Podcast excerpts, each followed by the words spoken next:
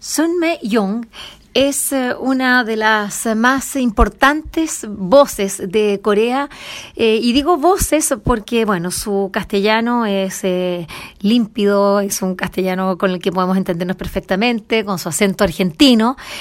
Bueno allí vivió prácticamente una parte importante de su vida veintitantos, pero bueno, ¿qué importa? Lo importante es que su castellano es el que nos ha permitido leer a nosotros en, nuestra lengua autores y autoras, sobre todo tan importantes de la literatura coreana como lo es Han Kang, como lo es eh, Sun An Pyong.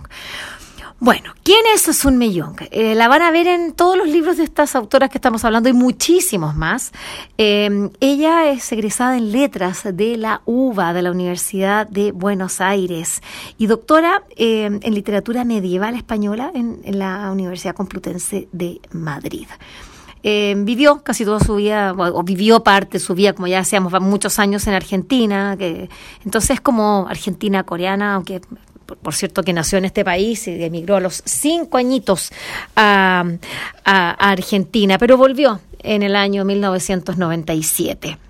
Hoy día es, eh, eh, bueno, se dedica a la traducción literaria. Por eso es importante a propósito de, las, de, de, quienes estamos hablando, de estas autoras que nosotros podemos leer en castellano gracias a su trabajo. Y es académica de la Academia de Traducción del Instituto de Traducción de Literatura Coreana. Estamos aquí en el LTI, no puedo creerlo, estoy muy contenta porque estamos en la en Seúl eh, conversando, por fin nos, vamos, estamos ahí, ya nos hemos conocido cara a cara, lo habíamos hecho de, a través eh, del Zoom, de lo virtual, pero ahora cara a cara con uh, Zoom Mellón, yo estoy muy contenta y muy agradecida de que nos reciba acá en, en este bellísimo instituto que, al que tanto le debemos. Bienvenida, Zoom Mellón a Buenas las Plumas. ¿Cómo estás? Encantadísima de conocerte. Sí, nos conocíamos por Zoom eh, y eres tal cual me imaginaba. Extrovertida, divina. Eh, me encanta haberte conocido y me encanta estar en tu programa. Que ya sé que es famoso en Chile. Vuelan las plumas, así es. Qué, linda, ya me puse roja. Eh, Sun Millón, tenemos varias cosas que me gustaría compartir con nuestros auditores porque em, de partida Corea en este minuto es uno de es un país que de manera milagrosa ya tiene un milagro económico a cuestas eh, pero pero milagros económicos existen lograr además eh, exportar la cultura. Eh, eso, es, eso es un milagro, la verdad, que el que todos esperamos para, para todos nosotros. Y, y, tú has sido parte de ese, de ese milagro. Eh, ¿Cómo, ¿Cómo se vive que estos 60 millones más o menos de habitantes que tiene este país, que no es más que eso, eh, hayan logrado ser eh, eh, una voz en el mundo, ser reconocidos y seguidores, que, que, esté todo este... Yo no quiero que me des la, la, la, ecuación, que sí sabemos que hay, son varias cosas que me gustaría saber tu análisis, pero sobre todo qué significa ser parte de, de, de, este momento que está viviendo Corea en, el, en bueno, en esta segunda década del siglo XXI? Mira, yo creo que como todo coreano medio, eh, vive esto con, con sorpresa y estupor, como la misma sorpresa que cualquier otra persona del mundo. ¿Cómo Corea? ¿Por qué? pues los propios coreanos lo piensan. Y por supuesto que vemos en las noticias todos los días de, de cómo el K-pop en determinado país, cuántos fans en el mundo y las cosas que pasan, ¿no? Eh, que, que Argentina declaró el día del kimchi. Bueno, y todo eso es una noticia, wow, qué raro, mira, ¿por qué? y, por, me dice, me preguntas por qué. Mira, no sé hasta dónde remontarme, pero por ejemplo los libros más antiguos de historia, esto te hablo de mil años atrás, por ejemplo cuando describen al pueblo coreano, lo describen como un pueblo amante de la música y del baile y de la canción aunque no te lo puedas creer, tal cual. Es decir, los antiguos eh, eh, chinos, pueblos de China, cuando describían el pueblo coreano, lo describían de esta manera. Y yo creo que tiene mucho que ver. Sí, el coreano medio canta de una manera maravillosa, no es mi caso, pero un, cualquier coreano medio canta maravillosamente bien, realmente, afinan todos muy bien, son todos muy buenos cantantes. Y así como está la cultura del karaoke en, en, Japón, en Corea también existe el norebang, y incluso y la gente es loca por cantar. No, no van a bailar, pero sí a, sí a tomar y por supuesto a cantar siempre. Entonces está eh, ahí es un pueblo muy amante del canto y con muy buenas voces siempre. Eso por un lado, por el canto. Y después con respecto a las historias, es que en Corea, por ejemplo, desde que existe la televisión, desde, desde, que existe la radio, existían las telenovelas, ¿no? Las series. Eh, siempre me preguntan últimamente si esto es nuevo. No, esto es nuevo, es lo nuevo que se exporta, ¿no? más con la pandemia y a través del Netflix se, está difundiendo en todo el mundo pero ya mucho, muchos años antes de esto, pero décadas antes, desde los años 70. En los años 60, 50 eran las películas, el cine coreano. Era, eh, aunque no lo puedan creer, había un cine nacional bastante importante ya desde esa época, la gente era muy aficionada al cine. Mi mamá, en su juventud, me, me contaba que, claro, las salidas con mi, con mi padre era, la invitaba al cine, esa era la mejor salida posible y para sacar una entrada de cine había que hacer largas colas, por ejemplo, ¿no? Hay una cultura del espectáculo y del cine, por ejemplo, y desde que hay radio y televisión, siempre acá hubo telenovelas, es decir, dramas. Mm. Y en este momento, no solo en este momento, pero acá me dicen, eh, bueno, por ejemplo, se hace en Chile o en Argentina o en cualquier país, se hace una, una producción al año, ponle cada, cada, cada canal. No. Aquí cada canal, y ahora últimamente los canales de cable también están produciendo series, telenovelas, ¿verdad? Dramas. Así que tenemos dramas de la, a la mañana, a las 7 de la mañana, a las 7 de la tarde, a las de las 10 de la noche. Es, decir, cada canal produce por lo menos 5 o 6 dramas. Y entre todos los canales que hay, más de 60, yo no sé cuántos, cuántos dramas hay que se ven por la televisión. Y últimamente no, ya no por la televisión, todo, todo el mundo ahora, sobre todo los jóvenes, lo bajan por Netflix y por otros, ¿no? Otros de estos, estas plataformas. Pero existe, así que no es nuevo. Para el coreano, es decir, estas historias circulan y el, coreano es muy amante de todas estas historias, de todas estas telenovelas. Y telenovelas, ya, como ven, siempre de mucha calidad y de mucha variedad. No son las típicas telenovelas latinoamericanas amorosas, no el rico, la, chica pobre. No, no, no. existen de ese tipo de melodramas amorosos, pero existen los históricos, los de ciencia ficción, los de eh, cómicos, los de terror, una multitud de géneros y de variedades impresionantes. Yo, por supuesto, imposible verse todos. Eh, yo veo los más famosos porque me los recomiendan y nada más. Pero realmente la variedad, la oferta que hay y, siempre de mucha calidad, la verdad, lo tengo que reconocer, porque aún la persona, yo creo que nadie eh, puede decir yo no veo, porque ah, eh, sin de la televisión empiezas a ver alguna, te enganchan todas, realmente son todas muy buenas. Lo tengo que decir, sí, yo también me engancho. Estamos con su millón, eh, traductora, eh, bueno, ella es una especialista en, eh, en, literatura medieval, pero claro, cuando, cuando la lengua te va llevando así por recovecos muy distintos, yo me imagino que estudiando ahí en la Complutense a, a, las medievales, a una, no sé, a una... fue, una von, Lindgren, por ejemplo, la, la, el siglo XII. Estoy hablando de mujeres que escribían en esa época y yo hoy día te veo traduciendo a autoras de, renombre mundial. Bueno, Han Kang es como la autora, bueno, se ganó el Booker Prize.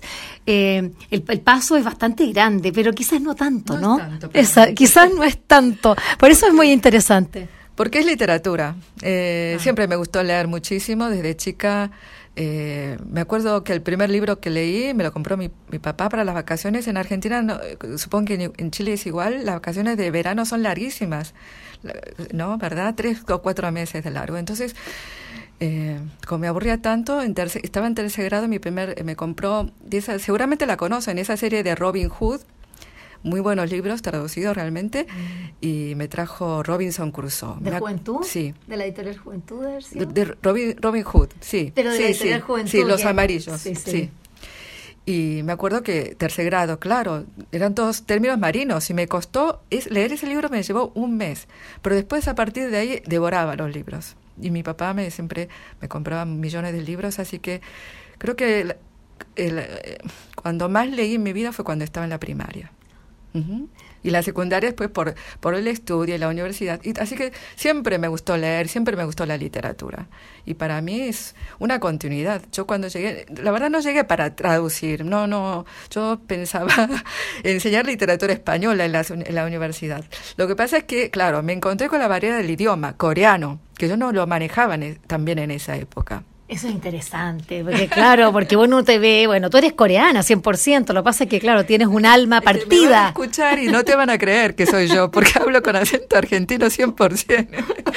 Ah, soy yo, soy yo. y entonces, la verdad es que no, no, nunca no. En algún un semestre que otro habré eh, eh, enseñado literatura española. Eh, sobre todo me, daban, por suerte, después me dieron clases en, de posgrado que podía enseñar en mm. español. Pero así que me daban clases al principio de conversación y yo me aburría muchísimo enseñando. Me aburro, no, no, odio, enseñar español como idioma. me mm. aburría muchísimo. Y alguien, al, poco tiempo de llegar, un año he pasado y me, me, me pidió no, que, si quería ser co-traductora, iba a traducir una selección de poemas.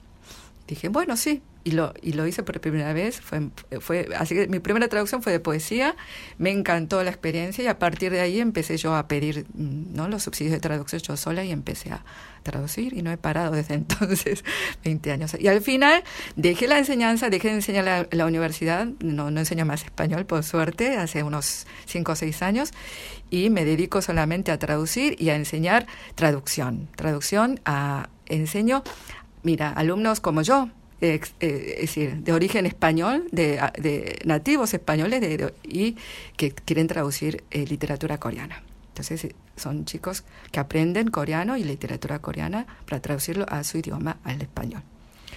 ¿Y cómo, ¿Y cómo llegaste a, bueno, es, es, yo es la pregunta de, que tengo que hacerte, pero bueno, ¿cómo llegaste a traducir a, a Han Kang y, y, La Vegetariana, que fue un libro que, que bueno que copó y, y, como que también no eh, hizo que se abriera esta esta puerta de, lo coreano eh, con todo lo que traía además pero pero Han Kang y no, y no solamente ese libro sino que tú has traducido toda la obra de Han Kang al, al castellano me gustaría saber esa experiencia cómo, cómo, cómo partió y cómo ha sido porque porque bueno el, el traductor también tiene que estar de alguna manera eh, bueno, relacionado, preguntarle al autor cómo es la relación con ella, eso, ábrenos un poquito esa, esa caja.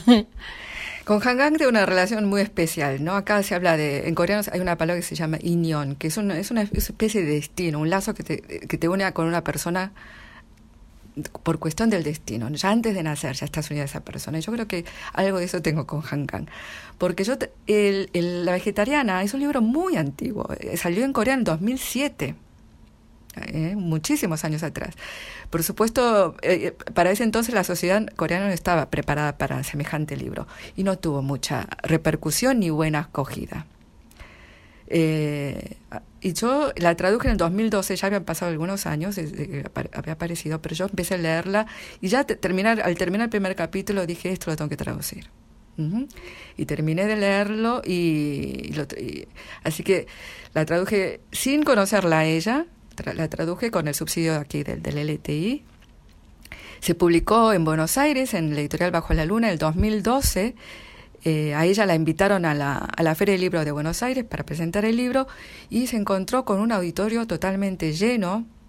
Eh, la tirada de ejemplares era muy cortísima, muy, muy breve, de menos de 1200, una cosa así, pero prácticamente se había agotado ya para, para esa fecha y se encontró con un auditorio de lectores en la otra punta, en las antípodas de Corea, que habían entendido mucho mejor su obra que en, que en Corea.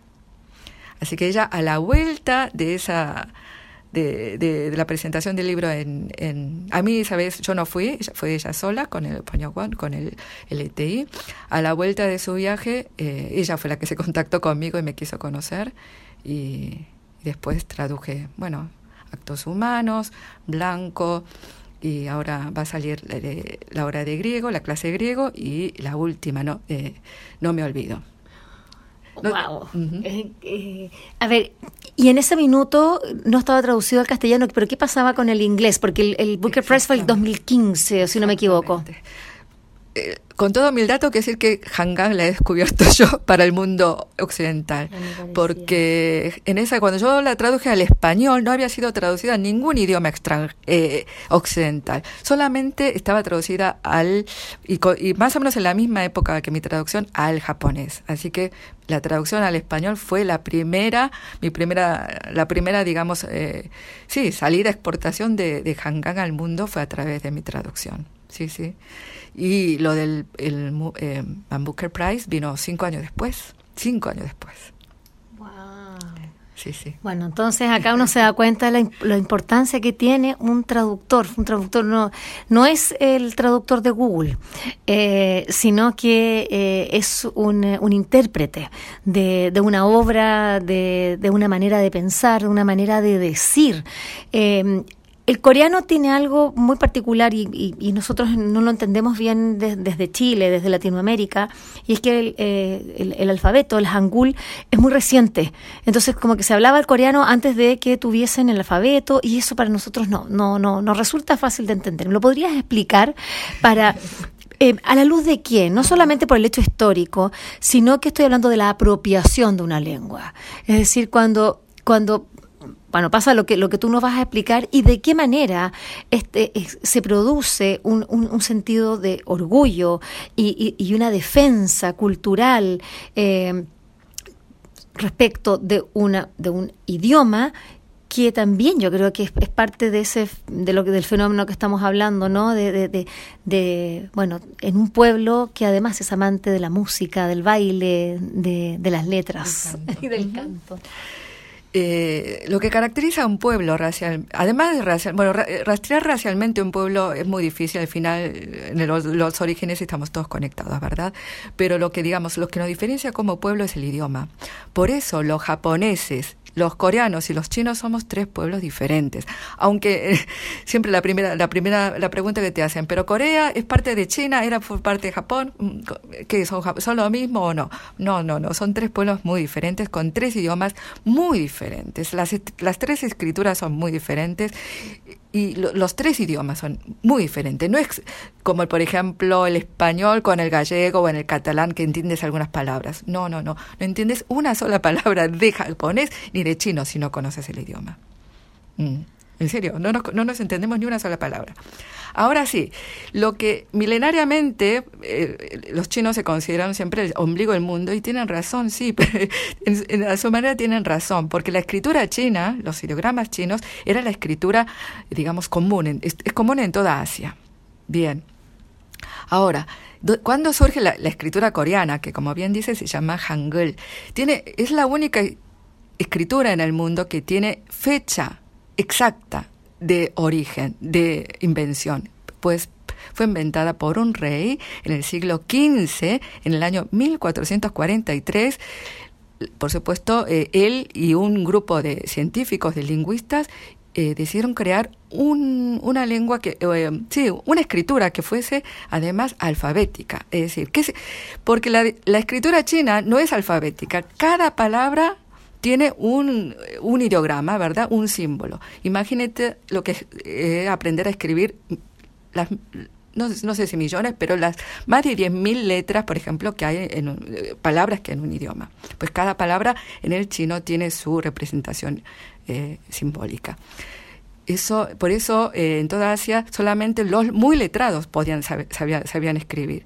El resto de las clases, los comerciantes o los campesinos, por mucho tiempo que tuvieran, por muy mucha cabeza que tuvieran, no tenían el tiempo para dedicarse a, aprender esa escritura. Entonces el rey, este rey, el rey es el gran rey Sejong, el gran rey sabio de Corea, decidió crear una escritura alfabética. Eso significa que cada letra representa un sonido, así como es nuestro alfabeto, el alfabeto romano, ¿verdad? Latino. Y entonces eh, creó este alfabeto coreano, que es el Hangul, que es una escritura muy científica, porque si la representación de las letras representa la, forma de la cavidad bucal cuando pronuncias esa letra. te doy el ejemplo más claro. La M, es la M, la M este sonido, para pronunciar este sonido tienes que cerrar toda la cavidad vocal, ¿verdad? Bucal. Mm, pues ¿Cómo se representa ese sonido en el, en el Hangul, en la escritura coreana? Es con, una, con un cuadrado totalmente cerrado. En cambio, cuando pronuncias una N, N, ¿ves? Pegas la lengua arriba y queda una, eh, la cavidad abierta atrás, ¿verdad? Por eso es, es eh, una L acostada, porque está, la mitad de la boca está, permanece abierta. Por eso es tan científico el, la escritura coreana. Todas, todas las letras tienen esta, este tipo de explicación científica que representan la cavidad bucal al, al producir ese sonido.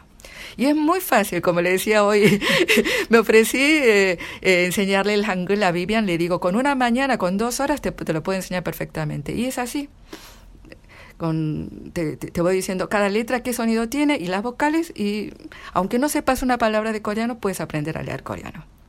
Esto es, es impactante, ¿no? La verdad que, eh, bueno, esas son las, la, bueno, la suerte que, que, tengo yo y ustedes también de poder escuchar este tipo de conversaciones y que se nos abre la cabeza, se nos abre el mundo eh, y, y, alegra, ¿no? Eh, alegra encontrarse con, con, con, con, eh, con información de esta manera porque te cambia, te cambia la manera de ver las cosas.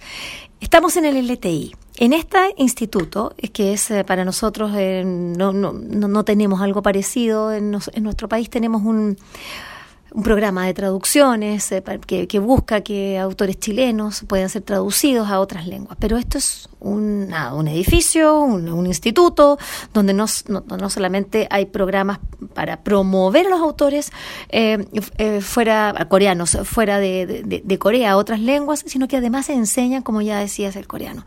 En Bueno, las Plumas hemos tenido la suerte de de poder trabajar con el LTI a través de proyectos que uno que uno presenta eh, presentamos eh, comentarios primero y después hicimos entrevistas con, con autores coreanos lo que ha sido una maravilla abrirnos justamente como decía esta cabeza eh, que me gustaría que hablaras un poco del LTI, tu, tu, rol hoy día, cómo te sientes acá, porque tú la verdad es que como que has andado un poquito más libre por la vida y ahora estás como más asentada aquí en el LTI. en este momento. Eh, eh, sí, porque yo era freelancer hasta hace un año, estoy hace, desde hace un año, desde hace un año estoy como profesora titular acá en la Academia de Traducción del sí, sí, LTI. Sí, el LTI es un organismo público, eh, depende del Ministerio de Educación de Corea y es un organismo destinado exclusivamente a promover la traducción de la literatura coreana. Entonces hay distintos programas. Hay tanto eh, subsidios para traducir, subsidios para publicar literatura coreana. Esto es una muy buena noticia que deberían tener en cuenta las editoriales extranjeras, chilenas y latinoamericanas. Que si quieren publicar literatura coreana pueden acudir al LTI que les proporcionan contactos para, eh, para con traductores y les dan además subsidios de, de publicación y de traducción. Lo que es bastante y eso y es importantísimo. De hecho, eso es justamente es algo, bueno, una noticia que, que, tenemos ahí en reserva, pero que vamos a estar contando prontamente porque una editorial chilena obtuvo, no del LTI, pero de otro organismo coreano que están, bueno, hay, hay una, un, uh, un trabajo de exportación coordinado, ordenado, bueno, y muy generoso también, hay que decirlo. Sí, este no es el único, único organismo. Este es, eh, el LTI está destinado exclusivamente a la literatura. Pero, por ejemplo, el KPPAM, el organismo que, al que te refieres, eh, subsidia todo tipo de publicaciones no literarias y no literarias. Por ejemplo, libros de, de autoayuda, por ejemplo, libros... Eh, sobre todo, por ejemplo, los libros ilustrados, libros mm, de, de todos humanísticos, de todos los tipos, que, digamos, los que no son literarios, mm. se, se, ocupa K-Pipa. Y también está, hay una, hay una fundación privada, se llama TESAN, que es de la librería Kyobo. La librería Kyobo es una de las librerías más grandes de Corea, es colosal y tiene, tiene esta fundación que subsidia traducciones y publicaciones también, al igual que el LTI. Todos, todos estos organismos tienen muchos otros programas de, ayuda y de, para promover eh, el K-PIPA, por ejemplo, la publicación. Eh, de, son ayudas más bien para editoriales coreanas, para que se den a conocer fuera de Corea, ¿no? y la editorial Teisan tiene un premio literario Teisan, también tiene premios eh, también eh, subsidian literaturas extranjeras para traducir al coreano. Tienen muchos programas, eh, mm. muchos proyectos. Son todos muy interesantes, sí.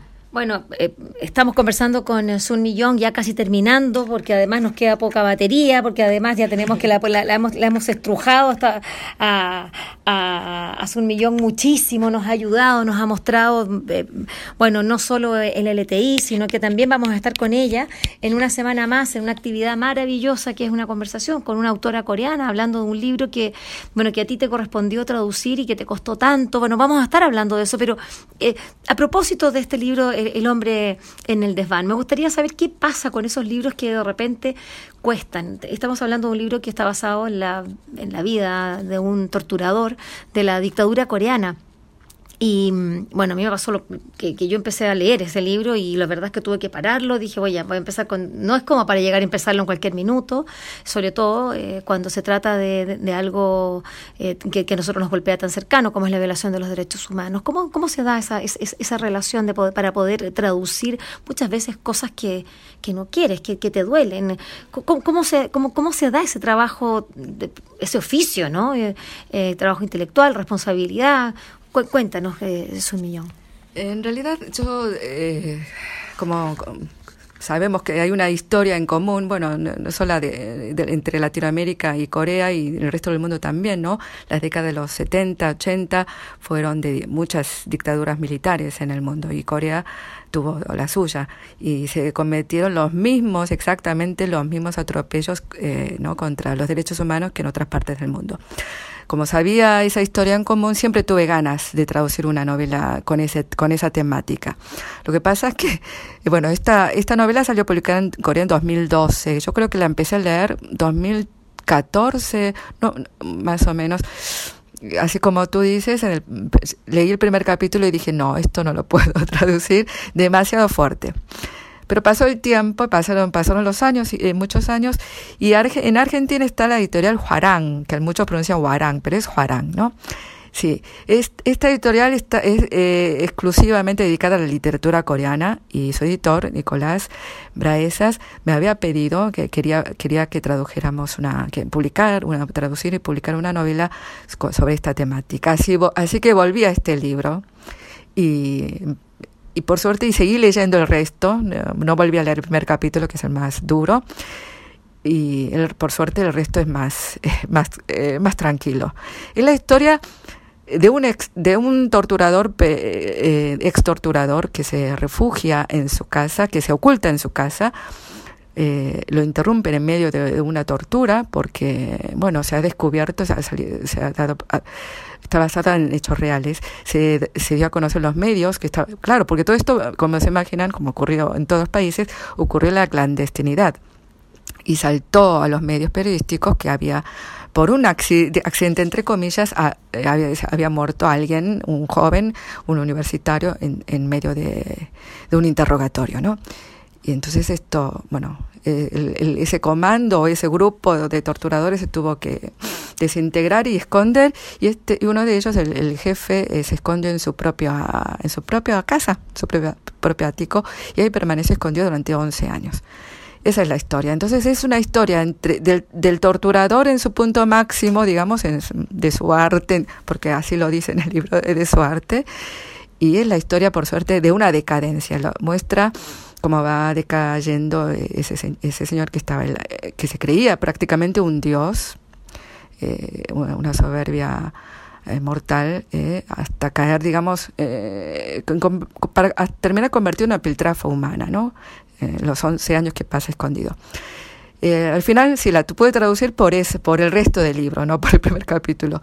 Y mm, creo que vale la pena porque bueno siempre se muestra el lado de las víctimas pero es creo que el poco de los pocos libros que muestran no la personalidad psicológica no qué pasa en la cabeza del victimario no que, de alguien que puede cometer semejantes atrocidades contra otro semejante y en ese sentido yo creo que es un libro muy interesante porque hace una exploración sin querer eh, ser psicológica, eh, psicoanalítica, es una radiografía de lo que pasa en la cabeza de estas personas que realmente y creo que lo que demuestra es que lo importante que es la formación la educación, ¿no? Eh, desde, desde las edades más pequeñas, desde la escuela, ¿no? el respeto al ser humano, eso se enseña desde pequeños. Y hay esta gente que no recibe la educación adecuada y después tiene los modelos equivocados, ¿no? Poner eh, este señor tiene una figura paterna muy, eh, muy débil, ¿verdad? Eh, menosprecia a su padre, pero elige un padre nuevo que es su jefe, ¿verdad? El jefe de inteligencia. Y bueno, ese tipo... Eh, lo, y lo que más aterra es eso, ¿no? No son seres desquiciados, mm, son seres que realmente... Mm eso espanta un poco, pero yo creo que son seres que tienen, que se han sido mal formados, que, que, han, que no han recibido el, suficiente amor y cariño en su, en su, su infancia, en su formación, ¿no? Y que han tenido los roles equivocados. Entonces creen, en, creen, eh, hacen lo que hacen creyendo que están del lado del bien, ¿eh? que luchan contra el mal. Eso es lo que más aterra, pero bueno saber lo que pasa en esas cabezas eh, es importante para poder evitar que ocurra eso en el futuro, me parece. Bueno, ese es, eh, ese es el trabajo que, tenemos en la educación en derechos humanos. Eh, y, hay que decirlo, hoy día en los tiempos de la cancelación, en los tiempos en los que nosotros en Chile estamos viendo una crispación tremenda, pero esto es universal. La intolerancia que vemos es, es producto justamente de, de una falta de, cultura, de escuchar al otro, de abrirse a escuchar qué, ha pasado en otros países. Bueno, nosotros también además compartimos nosotros la, la, la, doble parte, tú como la dictadura coreana, pero también la dictadura argentina, que fue lo que viviste ¿no? en tu adolescencia en, en, en, Argentina. Y nosotros con, con Chile, ¿no? la operación Cóndor, que fue, que fue, un, que fue un, un horror. Si no nos educamos en esto, estamos condenados a repetirlo. Exactamente, yo creo que hay que, que, hay que la educación es fundamental y, y, hay que educar que la democracia es el único sistema con todas sus fallas, porque realmente tiene sus fallas, es muy lento, las decisiones no se toman bien, es cierto, pero es el único sistema que nos garantiza un mínimo de respeto y un mínimo de igualdad para todos. Eh, las otras, los otros sistemas eh, totalitarios que sí, eh, que vienen de arriba, eh, se pueden cometer cualquier, todo, todo tipo de atrocidades y nadie se entera. Ese es el gran problema. Mm. Por eso yo creo que hay que resaltar el valor, valor de la democracia y hay que educar a, a la juventud sobre el valor de la democracia. Bueno, esta es eh, parte de la conversación que hemos tenido hoy día con Sun Millón, porque en realidad es, como, ni digo una parte, porque vamos a estar eh, en unos días más acá en, en, este instituto, en el Instituto de Traducción de Literatura Coreana, eh, conversando con la autora de su nombre, dilo en coreano para yo no tener que decirlo tan horrible. En coreano, como, la, como ocurre también en chino y japonés, se dice primero el apellido. Es, mi apellido es Yun y es, el nombre es Son Mi pero me puede, me, se escribe Sunme, mi nombre, me dicen Sunme, Sunmi, Suni, todo vale. Yo digo Suni. Y la autora también tiene un nombre bastante curioso o difícil. Es, se llama Chon Union. Chon Unión. Ese puede ser un poco más fácil. Pero en todo caso vamos a estar las tres. Eh, la verdad es que va a ser un privilegio tres mujeres conversando sobre, sobre estos temas que, que, que nos importan a nosotras, las mujeres que somos madres, que, que, que nos sentimos responsables también eh, justamente del, de lo, del devenir de nuestras democracias, del devenir del, de nuestros hijos en nuestros respectivos países. Muchas, muchas gracias, un millón, por, uh, por esta conversación cálida, por la recepción, por la amistad, por el cariño. La verdad es que, es que eh, yo me siento muy, muy, muy agradecida porque has sido tú también parte importante eh, del hecho de que yo haya vuelto eh, acá al LTI y poder hacer proyectos tan hermosos como este. Así que siempre bienvenida, Volan las Plumas. Gracias a ti, encantada de estar en este programa, es un honor para mí, ya es, ya es famoso en estas latitudes del mundo y espero que todos tus proyectos, que yo sé que son muchos, puedas hacerlos realidad, yo te apoyaré en todo porque sí, es, para mí es, como tú dices, va a ser intercambio, intercambio, yo creo que es lo que yo quiero, que haya mucho intercambio, mucho, mucho, mucho. Eso es, eso, es, con esa palabra nos vamos, intercambio. Gracias de nuevo.